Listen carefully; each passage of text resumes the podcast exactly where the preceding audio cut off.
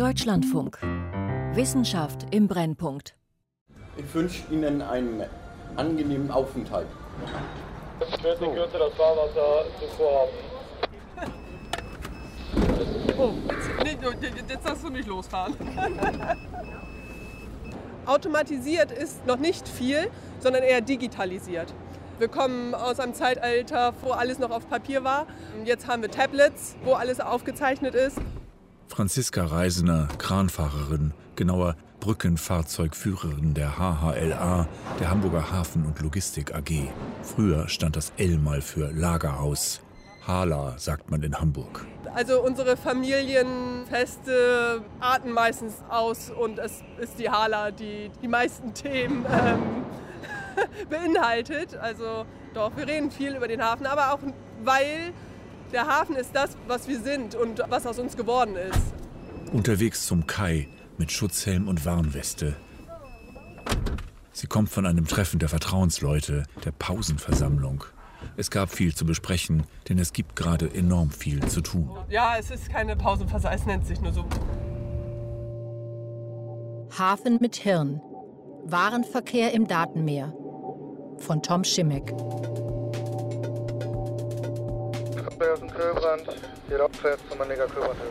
Hafen Hamburg, Containerterminal Burchardkai.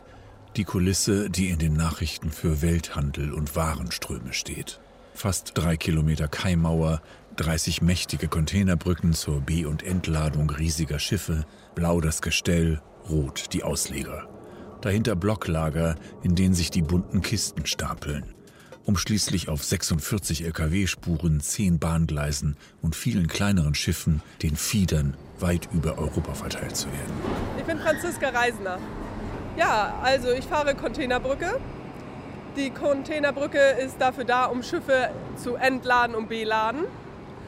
Und äh, so packe ich die Container auf ein Schiff rauf, beziehungsweise nehme sie vom Schiff runter und packe sie an die Kai sodass ein VC-Fahrer den Container ins Yard stellen kann. VCs sagt man in Hamburg kurz für Van Carrier, was flotter klingt als Portalhubstapelwagen. Ein Fahrzeug mit ellenlangen Spinnenbeinen und einem Greifer, dem Spreader, der den Container von oben packen kann, anpicken, sagen sie hier. Über 100 solcher Stapelwagen sausen über das Burchardkai. Die Fahrer sitzen in einer Kanzel rund 10 Meter über dem Boden. Da kann Franziska Reisender nur lächeln. Also hier sind wir bei knappe 50 Meter. Wir stehen unter ihrem Arbeitsplatz, einer der Megaship-Brücken. Selbstbewusst steht sie da, souverän. Im, Im, besten Fall funktioniert der Fahrstuhl. Nein, der funktioniert eigentlich auch. Es gibt natürlich auch einen Aufstieg über ein Treppenhaus, das ist ein Notaufstieg, falls mal irgendwas defekt sein sollte. Aber nein, wir haben einen Aufzug. Diese Brücken sind die Kolosse des Burchardkais fast 2500 Tonnen schwer und hochgeklappt 138 Meter hoch. Wenn die Brückenfahrerin in ihrer Kanzel sitzt, schwebt sie, an der Laufkatze hängend, über bis zu zwei Dutzend Containerreihen auf dem Schiff hinweg. Grundsätzlich wurde mir das fast in die Wiege gelegt. Mein Großvater hat hier schon gearbeitet, auch als Kranfahrer, damals halt noch richtig auch körperlich gearbeitet im Sackgut. Und mein Papa, der arbeitet hier auch immer noch, ist auch Kranfahrer. Zu meiner Zeit damals gab es aber den Beruf für Frauen noch nicht. Sie lernte Bürokauffrau bei der Hala. Dann kam ihre Chance. Danach ging das dann los. Man wollte das Frauen im Hafen anfangen. Und das war dann mein Startsignal, äh, mich darum zu kümmern, alles zu tun, damit ich hier auch arbeiten darf, draußen. Mit 20 saß sie zum ersten Mal da oben. Diese Kanzel ist halb aus Glas, weil man muss ja als Kranfahrer auch was sehen können.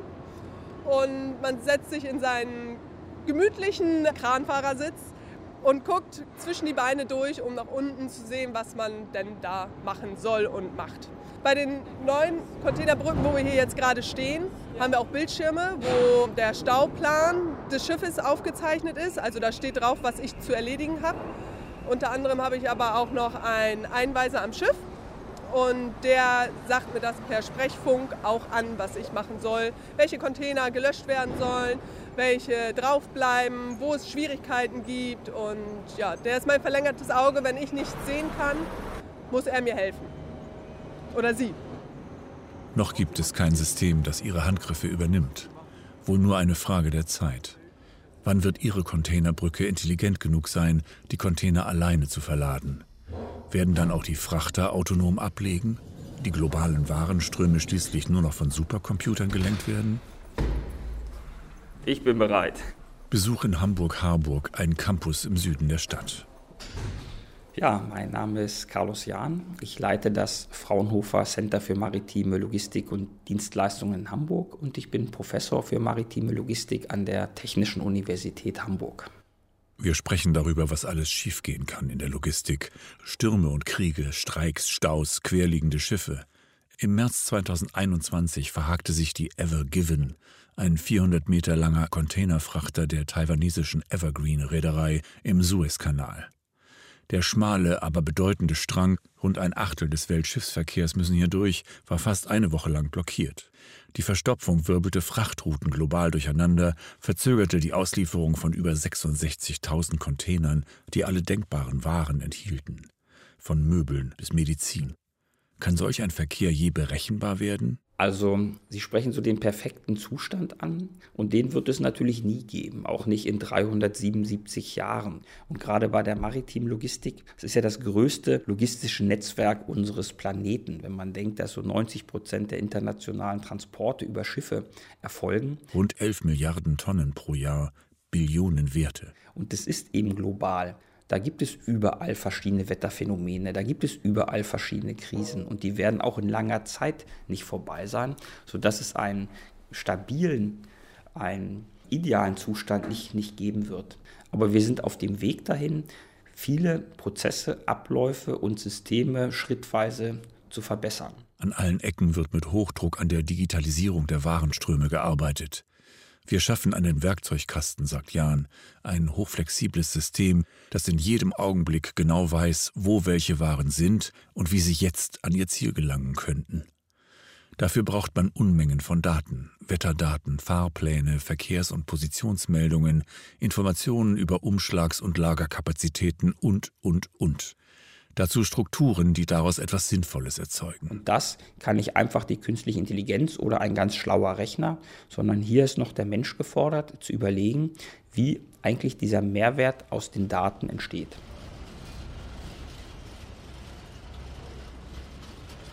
Einige Projekte sind sehr konkret. Zum Beispiel die Untersuchung von Containern auf Schäden mit einer KI, die mit Hilfe unzähliger Fotos trainiert wurde und nun die Boxen automatisch analysiert Dellen, Risse, Rost von selbst erkennt und entscheidet, ob da zügig etwas geschehen muss oder auch nicht. Hamburgs Hafen ist der größte Eisenbahnhafen der Welt. Tausende Waggons rollen hier täglich los. Der Anteil der Züge beim An- und Abtransport steigt. Trotzdem verstopfen noch immer gigantische Lkw-Schwärme die Zufahrtsstraßen, stauen sich vor den Containerlagern, bei der Abfertigung beim Zoll. Die durchschnittliche Ladung eines Megafrachters verteilt sich in Hamburg neben Zügen und Schiffen noch immer auf über 3000 Lkw. Große Terminals wie das Burchard Kai haben für die An- und Ablieferung heute sogenannte Truck Appointment Systeme. Um den Verkehr flüssig zu halten, werden den Lkw Zeiten zugeteilt. Sie checken sich automatisch ein. Wir haben beim Fraunhofer CML ein Simulationsmodell gebaut, welches genau dies untersucht, verschiedene Prozesse und Strukturen untersucht und auch verschiedene Automatisierungsgrade mit bemanntem Fahren vergleicht, sodass wir dann Effizienzvorteile oder auch Handlungsempfehlungen daraus ableiten können. Im Herbst 2021 präsentiert die Logistikingenieurin Sina Willroth auf der Verkehrsmesse ITS Weltkongress in Hamburg die Studie eines Referenz-Container-Terminals inklusive Hauptzufahrtsstraßen. Genau, ähm, der Landbereich oder die ähm, landseitige Schnittstelle im Terminal. Sie führt zu einem, einem Monitor, auf dem die Simulation läuft. Man sieht den Umriss eines Hafenbeckens, viele lila Pünktchen. Die lilanen sind ähm, hafeneigene Fahrzeuge, das sind sogenannte Straddle Carrier. Ja, sozusagen. Und die kleinen, die aussehen wie Würmer, das sind die Lkw. Die verschiedenen Farben zeigen verschiedene Automatisierungsstufen, beispielsweise Hoch- und Vollautomatisierung, Level 4 und 5. Oder die grünen zeigen. Es ist der Versuch, dem Gewimmel mehr Struktur zu geben. Jedes Terminal sei anders, sagt Sina Willroth. Wie macht man die kompatibel, strikt logisch, berechenbar? Wenn alles komplett automatisiert sein sollte, dann müssen alle Systeme auch miteinander kompatibel sein. Das klingt simpel, ist aber enorm komplex. Alle Spediteure, Reedereien, die Lager, die Bahn, die Häfen, wohl auch Absender und Empfänger müssen Teil des Systems werden. Und für die mobilen Anwender, wie jetzt ein Lkw-Fahrer zum Beispiel oder eine Spedition, muss das natürlich auch to go angeboten werden. Ergo, man muss es dann auf dem Handy als App oder irgendwie ähnlich sehen können. Es wird wahrscheinlich sehr komprimiert aussehen, aber eine komplexe Struktur dahinter stecken. Wie muss ein Layout von Häfen aussehen, damit die gewaltigen Warenströme automatisch fließen können? Welche Prozesse müssten dort wie genau ablaufen? Wie schafft man Standards? Der Weg dorthin sei immer eine Abstraktion von den Grundlagen aus, sagt Jan-Niklas Sikora von der Hamburg Port Consulting, einer Tochter der Hamburg Port Authority der Hafenbehörde. Heute setzen wir klassische Optimierungsalgorithmen ein, um zum Beispiel ein Containerlager zu optimieren und möglichst kurze Transportwege zu haben. Das ist überschaubar. Aber eigentlich ist der Forscher fasziniert von Systemen, die Go-Meister besiegen können. Sein Go-Brett, sagt er, sei das Containerlager. Können wir eigentlich so ein selbstlernendes System auch einsetzen, um die heutigen Systeme abzulösen? Ein Problem? Bei rund der Hälfte der übers Meer kommenden Boxen weiß man bei Ankunft auf dem Terminal noch nicht, wann sie weiterreisen werden. Bei jedem zehnten Container auch nicht wie was dazu führt, dass Container immer wieder umgestapelt oder wie sie hier sagen, angefasst werden müssen. Am Burchardkai werden solche Wissenslücken nun mit Hilfe einer KI aufgefüllt, die viel gelernt hat. Eine Million Datensätze aus dem Umschlag der letzten zwei Jahre. Sie soll auf Basis erkannter Muster ihrer Erfahrung Zeitpunkt und Art des Abtransports voraussagen. Das klappt mit erstaunlicher Treffsicherheit. Sikora erzählt von selbstlernenden Agenten, die per Belohnung stimuliert werden. So wie wir das auch kennen, wenn wir etwas gut machen, gibt es ein Lob und diese Agenten lernen eben in einer Art und Weise, die für uns erstmal, glaube ich, verständlich ist. In einem Raum mit bestimmten Regeln gegen eine Belohnung sich selber zu optimieren und besser zu werden.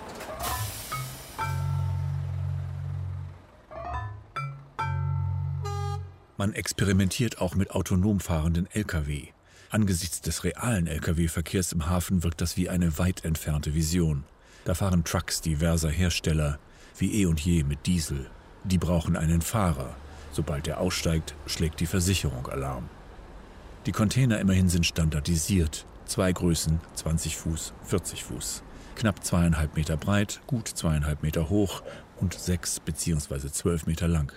Die kleinste Box ist die weltweite Normeinheit, die 20-Foot Equivalent Unit, TEU, das 20-Fuß-Äquivalent.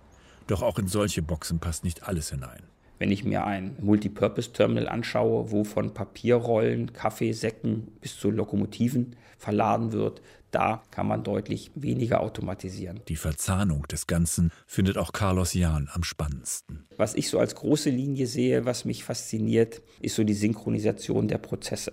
Wenn wir auf den Hafen schauen, bewegt sich unheimlich viel. Fahrzeuge bewegen sich, Kräne bewegen sich, Züge bewegen sich, Schiffe. Das ist ein sehr bewegtes Umfeld. Aber wenn man länger hinschaut, sieht man auch, dass viel steht. Container, die gelagert sind, LKWs, die warten, Züge, die warten. Und die Digitalisierung und diese Auswertung der großen Datenmengen, idealerweise in Echtzeit mit zuverlässigen Prognosemodellen, bietet die Möglichkeit, diese stehenden Dinge kürzer stehen zu lassen und damit das System mehr zum Fließen zu kommen, dass es mehr ineinander greift.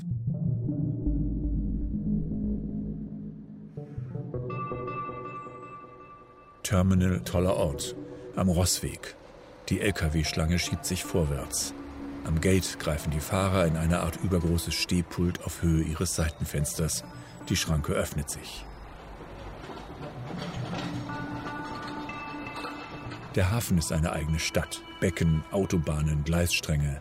Über dem Köhlbrand, dem großen Wasserarm Richtung Süden, spannt sich hoch die Köhlbrandbrücke. Rund um Tanks, Silos, Lagerhäuser, Schrotthalden, die bunten Container wie Legosteine aufgeschichtet. Barkassen, Schuten, Frachter. Zwischen den Terminals kleinere Werkstätten, Speditionen, Taucher, Pontonvermieter, Schädlingsbekämpfer, Festmacher, Schlepper und die Seemannsmission. Als ich angefangen habe, hatten wir hier noch mehr kleinere Schiffe und man hat dieses Schiff dann in seiner Schicht fertig gekriegt und man konnte sagen, das war ich und natürlich noch viele andere, aber so das war hat man dann gesehen und gefühlt. Jetzt finde ich das atemberaubend, wenn ich sehe, wie so ein Riesendampfer wie ein Hochhaus über diese Elbe schippert und von den Lotsen auch noch irgendwie gedreht wird. Wenn man da oben sitzt und dieses Riesenschiff sieht, das ist einfach nur mächtig und gigantisch. Franziska Reisener steht neben einem grün gestrichenen Megafrachter der Ever Aim, ein Schwesterschiff der Ever Given, 399,9 Meter lang. Hinten weht die Flagge von Panama. Wir haben jetzt hier an dem Schiff haben wir eins, zwei, drei Kräne, vier, vier Kräne. Neben ihr arbeitet hier noch der Decksmann, die Brückenaufsicht und die Lascher, die die Fracht auf dem Schiff befestigen.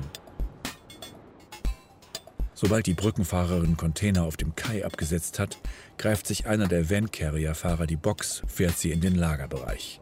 Landseitig gibt es außerdem einen Steuerer, der die Jobs der VC-Fahrer verteilt, den Online-Planer, der die Arbeit des Krans koordiniert, den Schiffsplaner und die Steuerung des Automatiklagers. Also es ist nicht mal eben so, da kommt ein Container, wir machen da mal was, sondern da steckt schon einiges hinter. Zum Abgang. Die Steinwerder kommt rückwärts in den Vorhafen und dreht dort zum Abgang. Ford, grünes Feuerparkhausen, gehen wir aufwärts. Die Baltic Petrel, Hamburg Port bitte nochmal. Und danke fürs Warten, Uwe. Seit über 1000 Jahren verdankt Hamburg seinem Hafen viel Handel und Industrie, sein Reichtum. Korn, Salz, Fisch, Holz, Tuche, Bier wurden hier umgeschlagen, später auch die Kolonialwaren, Teppiche und Gewürze, Palmöl, Kaffee und Kakao.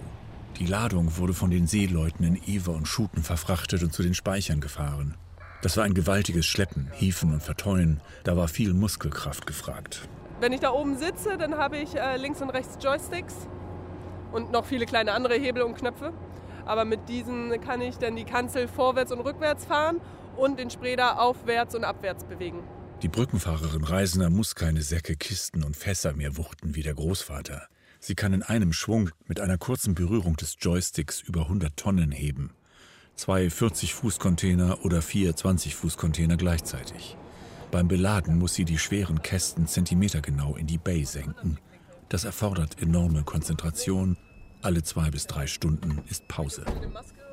Hier standen mal Containerbrücken, die einen Container zur Zeit auf ein Schiff packen konnten.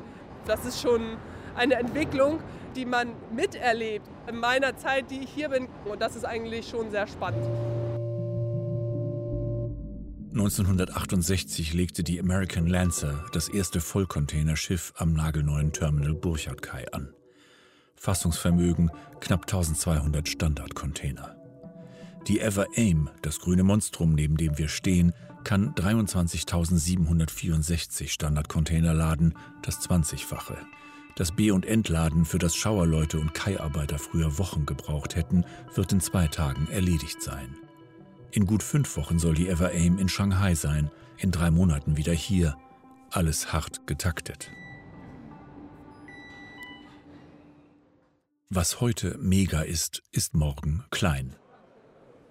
Mit der Digitalisierung der Hafenlogistik befasse ich mich, glaube ich, schon sehr, sehr lange, als es das Wort Digitalisierung noch nicht mal gab, würde ich sagen. Auf der ITS-Weltverkehrsmesse steht auch Gerlinde John, Veteranin der HHLA. Präsentiert Zukunftsmusik, Hyperloop-Kapseln, die per Magnetschwebetechnik über hunderte Kilometer durch Röhren geschossen werden.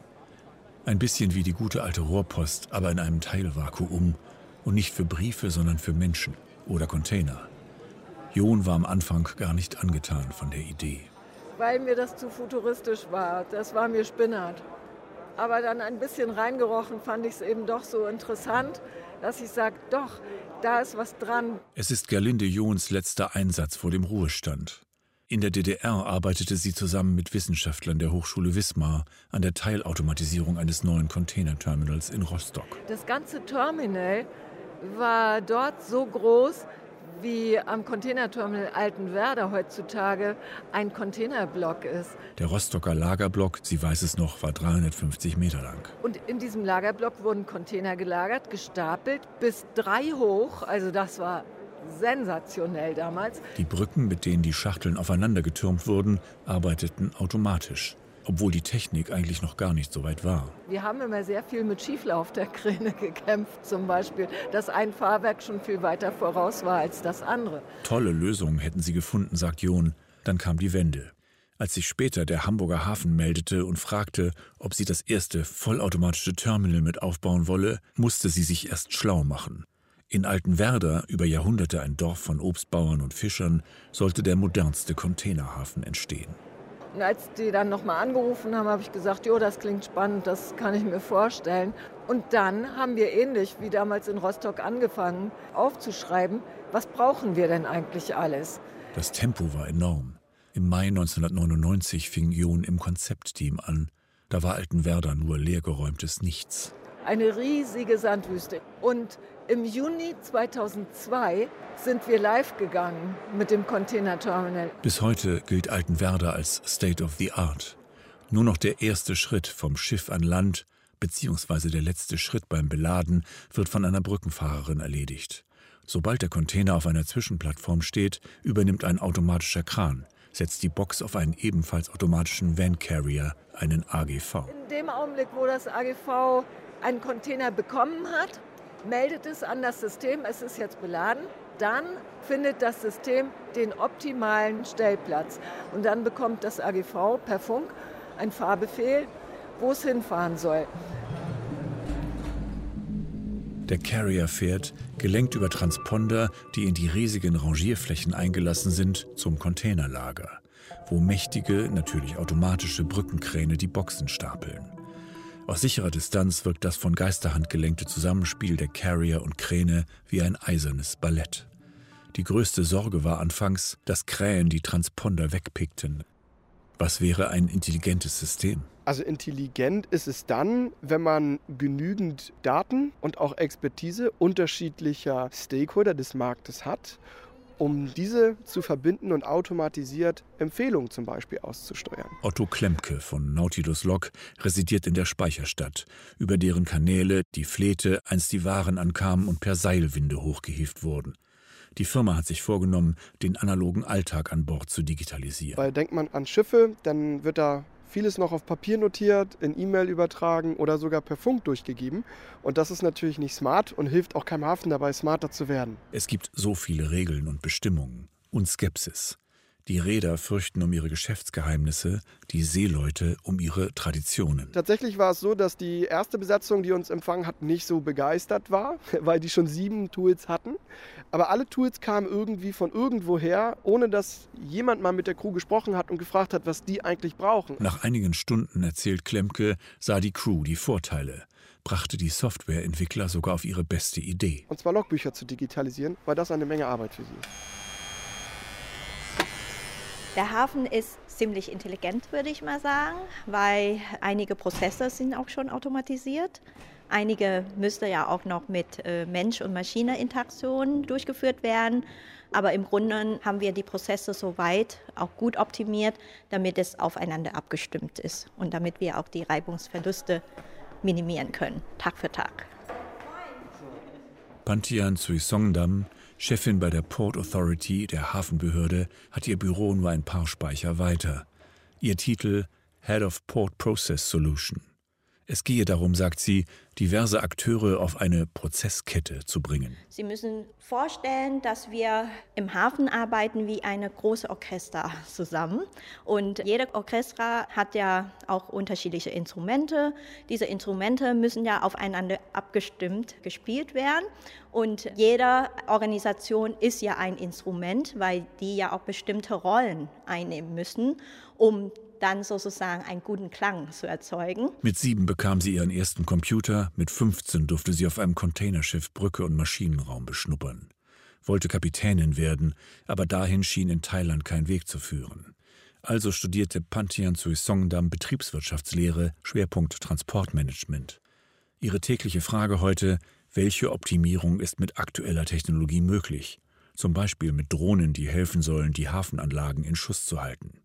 Es geht um Maintenance, es geht um Ad-Hoc-Befliegung, das heißt auch um Katastrophenschutz. Oder mit Hilfe von digitalen Zwillingen der Brücken oder Straßen. Wir haben ja auch digitale Zwillinge in unserem Internet. Das ist dann die Facebook-Account, Instagram-Account und so weiter. Und das ähnliches Prinzip möchten wir gerne auch für unsere Infrastruktur machen, dass wir die Daten von den Infrastruktur erfassen, damit wir wissen, ja, ist er gesund, ist er äh, sozusagen hat Risse und so weiter. Die Sensoren, die wir verbaut haben in solche Brücken oder Straßen oder auch Bauteile in einem Bauwerk, die werden dann zurückgespiegelt im System und dadurch haben wir besseres Erkenntnis über eigene Infrastrukturobjekte. Bei allem Forscherdrang, bis heute sind die Logistikketten der Erde ziemlich analog, Daten oft rar. Sollten eines Tages tatsächlich alle Verkehrs- und Wetterdaten, alle Informationen über die Auslastung der Terminals, Lager und Transportfahrzeuge zusammenkommen, werden die bestehenden Computersysteme heillos überfordert sein, weil sie solche Datenmengen nicht so schnell abarbeiten können, wie es etwa für eine effiziente Verkehrssteuerung vonnöten wäre. Die Lösung Quantencomputer. Quantumtechnologie ist tatsächlich eine der Technologien, die wir auch äh, seit drei Jahren jetzt uns beschäftigen, weil wir das Potenzial auch sehen. Mit Quanten würde das Tempo deutlich anziehen, würden brauchbare Entscheidungsalternativen in Echtzeit greifbar. Entscheiden müssen wir noch selber tun als Mensch und als verantwortliche Organisation, aber diese Technologie gibt uns die Möglichkeit, datenbasiert Entscheidungen zu treffen.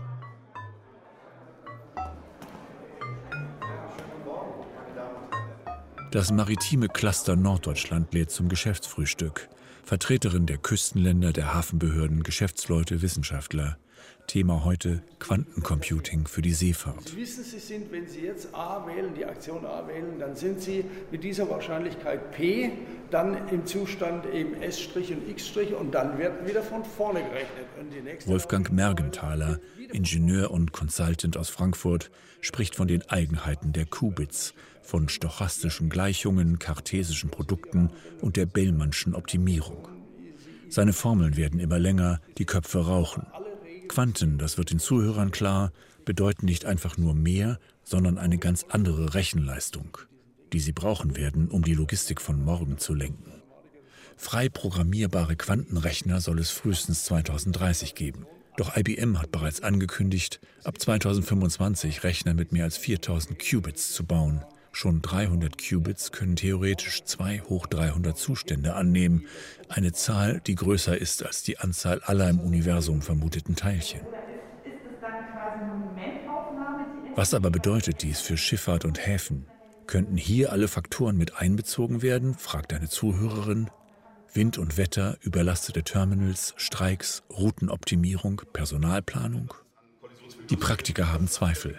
Einer erzählt von Abenteuern in Fernost chinesischen Meer versuchen zu optimieren und es ist gerade Hochzeit der, der Fischerei, dann können Sie es vergessen. Dann können Sie nicht mehr optimieren, weil Sie, Sie haben 20.000 Fischkutter um sich rum. Und das alle hätten Dinge, ihre Positionsmelder ausgeschaltet, um einander nicht die besten Fanggründe zu verraten.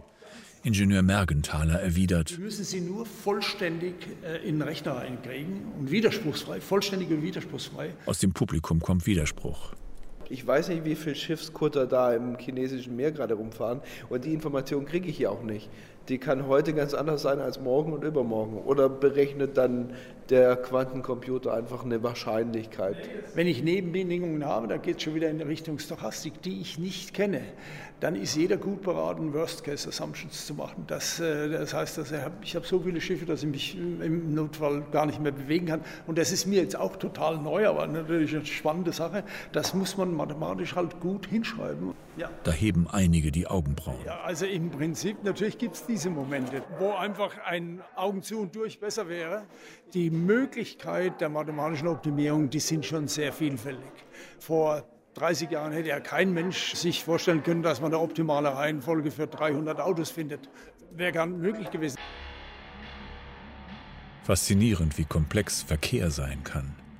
Die Dimensionen zeigt ein Klassiker der theoretischen Mathematik, der auch an diesem Morgen Thema wird. Das Traveling Salesman Problem. Ein Handlungsreisender muss eine Reihe von Städten besuchen, er soll dabei die kürzeste Route zwischen den Orten finden, ohne einen zweimal zu besuchen und am Ende wieder am Ausgangspunkt ankommen. Die benötigte Rechenleistung explodiert mit der Zahl der Städte. Bei 15 Städten ist man schon bei Milliarden von Möglichkeiten. Als die Firma Procter Gamble vor 60 Jahren 10.000 Dollar auslobte, um die kürzeste Strecke zwischen 33 Städten, Start und Ziel in Chicago zu finden, landeten die Teilnehmer des Wettbewerbs bald im Quintilliardenbereich. Eine echte Berechnung erscheint bis heute unmöglich. Man behilft sich mit Algorithmen, die sich der besten Lösung nähern. Also ich habe noch Navigation gelernt mit einer Papierseekarte und Bleistift und Zirkeln, so wie man das auch in Filmen sieht. Fraunhofer Professor Jahn fuhr in einem früheren Leben zur See. Er fand das nie sonderlich romantisch, aber an die Frühwache erinnert er sich gern. Weil man die Sonne aufgehen sieht, man roch die frischen Brötchen aus der Kombüse und den Kaffee. Heute gibt es auf der Brücke elektronische Karten, aktuell angereichert mit Radar- und Ortungsdaten. Sodass das ein ganz anderes Arbeiten geworden ist und der Mensch deutliche Unterstützung hat durch mehr Sensorik und ein besseres Empfinden für das Lagebild. Über Jahrhunderte entschied der Kapitän über den besten Kurs. Das Klischee sagt, Pfeife schmauchend mit sechs sechstem Sinn nach einem langen Blick auf den weiten Horizont. Doch die Anforderungen, beobachtet Jan, würden immer höher. Und wenn wir sehen, dass vielleicht in eng befahrenen Gewässern viele andere Schiffe fahren, muss der Mensch dann die relativen Bewegungen der anderen Schiffe auswerten. Das kann er, eine Handvoll anderer Kontakte aber Dutzende andere Kontakte zu berücksichtigen und deren vermeintliches Verhalten der Zukunft und dann noch den ökologischsten Weg bei der Strömungs- und Windsituation zu finden, das ist eine irre komplexe Aufgabe. Zu komplex für unsere Hirne. Die Arbeit verändere sich, glaubt der Forscher, vom Arbeiten im zum Arbeiten am System. Das heißt aber nicht, dass keine Menschen da arbeiten. Gerade in der Steuerung des Systems sind natürlich Menschen involviert und natürlich in der Instandhaltung dieser Systeme und in der Weiterentwicklung der Systeme. Die Brückenfahrerin Reisender sieht das ähnlich. Also ich glaube tatsächlich, dass sich die Arbeitswelt verändert und auch, dass sich die Arbeit verlagert und nicht unbedingt sehr viel weniger wird. Macht es Spaß? Also diese Brücken sind schon wahnsinnig schnell, auch ähm, in ihrer Anfahrtsgeschwindigkeit. Und ähm, das macht schon Spaß, das macht Laune. Und da ist das das Zusammenspiel, wo wir zusammen orchestrieren müssen. Man brauche viel Zeit, Geld, Manpower, Willen, sagt die Managerin Sui Songdam von der Hafenbehörde und werde trotzdem nie das eine System schaffen, wo alles zusammenfließt. So ein Hafen sei eher eine Systemlandschaft, die auch in den Köpfen der Menschen stattfinde, die hier täglich arbeiten. Am wichtigsten, sagt sie, sei Offenheit, der richtige Mindset. Mindset. Mindset kann man nicht digitalisieren. Und ich glaube, Mindset ist auch eine Schlüsselfaktor in dieser ganzen Zusammenspiel in der digitalen Transformation. Dieser lernende Mindset, auch wenn wir schon gewisse Erfahrungen gesammelt haben. Das müssen wir weiterhin als Entwicklungspotenzial sehen. Man muss eine gute Haltung dafür haben.